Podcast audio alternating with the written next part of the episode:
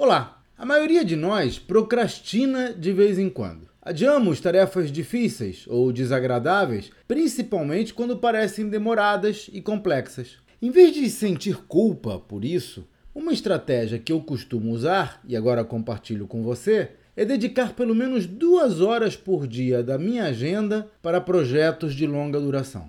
Todo dia eu uso um bloco de duas horas para fazer alguma tarefa relacionada a projetos grandes, esses que podem levar meses, até anos, mas que se eu não começar, aí mesmo que nunca vou acabar. Duas horas por dia são 44 horas por mês, 528 horas por ano. Isso significa que se eu não acabar, pelo menos vou avançar o equivalente a três meses inteiros de trabalho contínuo que é muito mais do que eu faria se ficasse esperando a hora certa para começar.